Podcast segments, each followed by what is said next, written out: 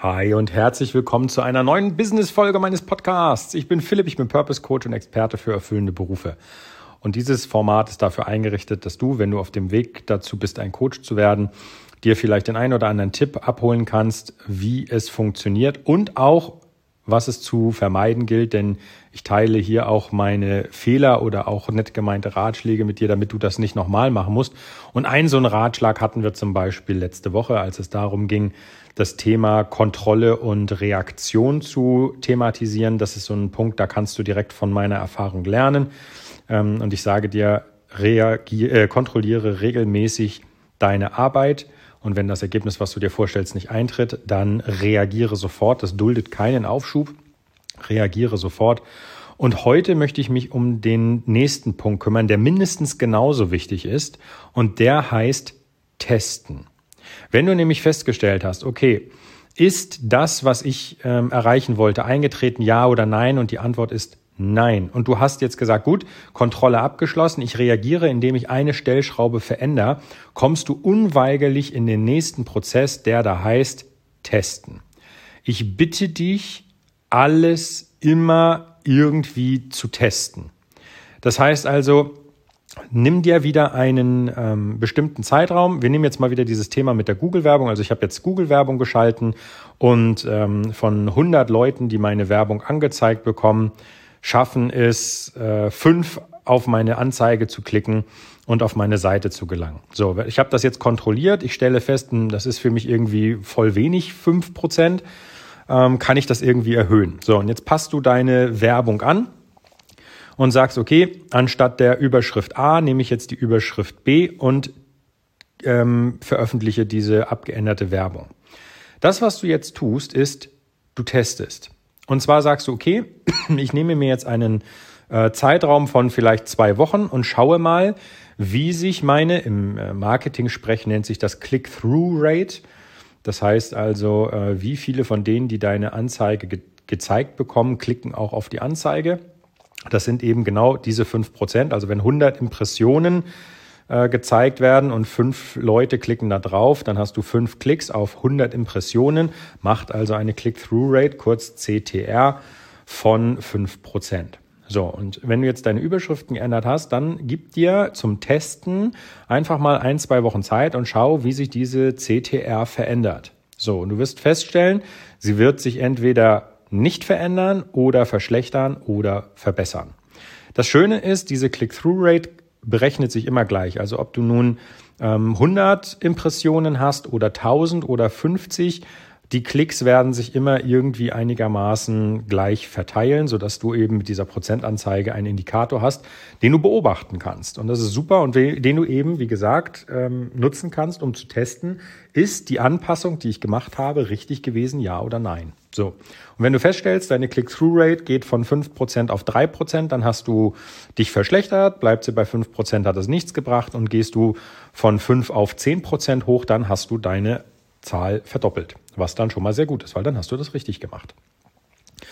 Okay, so, also das ist jetzt der erste Punkt, testen, ähm, um zu sagen, habe ich mit dem, was ich kontrolliert und wo ich dann reagiert habe, auch äh, in die richtige Richtung agiert. So.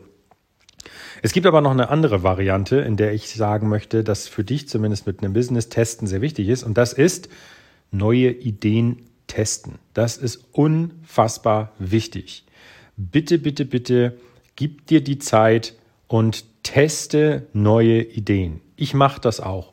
Mal mache ich eine Geburtstagsaktion, dann habe ich die hundertste Folgeaktion, ähm, dann überlege ich mir was Neues, was ich äh, vielleicht durchprobieren und durchexerzieren kann. Wichtig ist, wenn du diese Tests fährst, Bitte, bitte kontrolliere sie danach. Das ist der Punkt von letzter Woche. Aber ähm, gib dir einen realistischen Zeitraum, in dem du diese Tests durchführst. Also zum Beispiel, hier, ich habe eine, ähm, ich, ich gebe dir ein Beispiel von mir.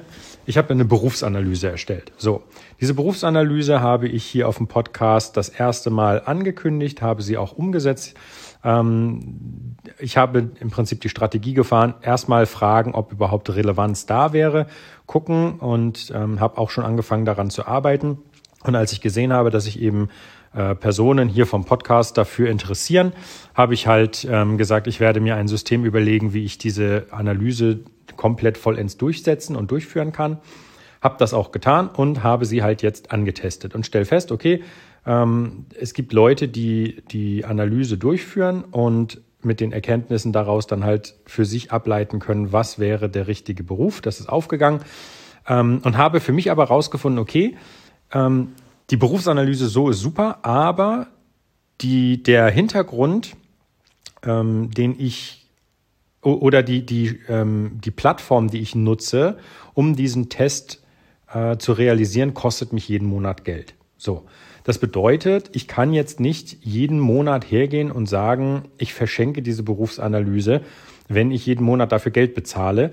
Das bedeutet, ich werde sie kostenpflichtig machen müssen. So, und jetzt kommt der Punkt, jetzt teste ich. Ich teste wieder los und sage, okay, ich habe die Idee einer Berufsanalyse getestet. Jetzt ist der nächste Schritt, ähm, teste ich einfach mal die Preise. Also nehme ich jetzt ähm, 10 Euro, nehme ich jetzt 25 Euro, nehme ich jetzt 50 Euro. Das muss man einfach mal testen. Das System ist da, aber ich kann das halt jetzt einfach mal antesten und probieren. Und genau da kommt jetzt wieder der Punkt, ich nehme mir wieder einen realistischen ähm, Zeithorizont und sage vielleicht einfach mal zwei Wochen, schalte ein bisschen Werbung für diesen Test und dann gucke ich, wer das bei welchen ähm, Tests kauft, ja oder nein. Also gibt es jene, die sagen, okay, ich schlage zu bei, ähm, bei 10 Euro, gibt es jene, die sagen, nee, ich schlage zu bei 25, andere bei 50, wenn ja, wie viele und überhaupt. Ähm, und auch da kommen dann wieder ganz viele Stellschrauben, die ich testen kann. Zum Beispiel war die, die Seite, die ich benutzt habe und die das erklärt hat, gut genug, war die Werbung richtig geschaltet und, und, und. Du siehst also, man könnte sich da jetzt verzetteln. Deswegen immer wichtig, eine Zeitschiene zu fahren und zu sagen, okay, ich gucke mir das eine Woche an, damit du eben nicht viel Zeit verlierst. Aber du musst testen, um herauszufinden, was läuft am besten. Weil wenn du nicht testest, dann gehst du immer nur von deinem Blickwinkel aus.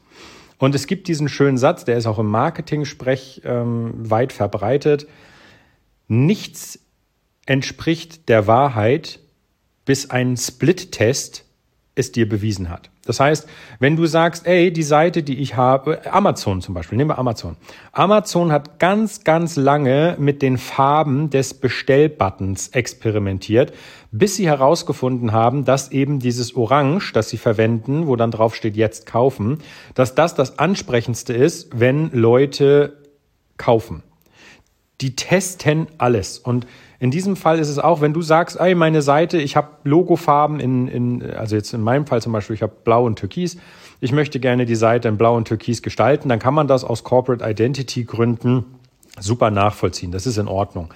Wenn es aber nachher darum geht, Seiten zu gestalten, sogenannte ähm, Landing Pages, also wo es darum geht, anderen etwas zu, ähm, zu erklären oder wie zum Beispiel bei mir mit der Berufsanalyse, zu zeigen und zu sagen, hey, pass mal auf, du kannst das hier mitmachen und am Ende hast du das und das davon.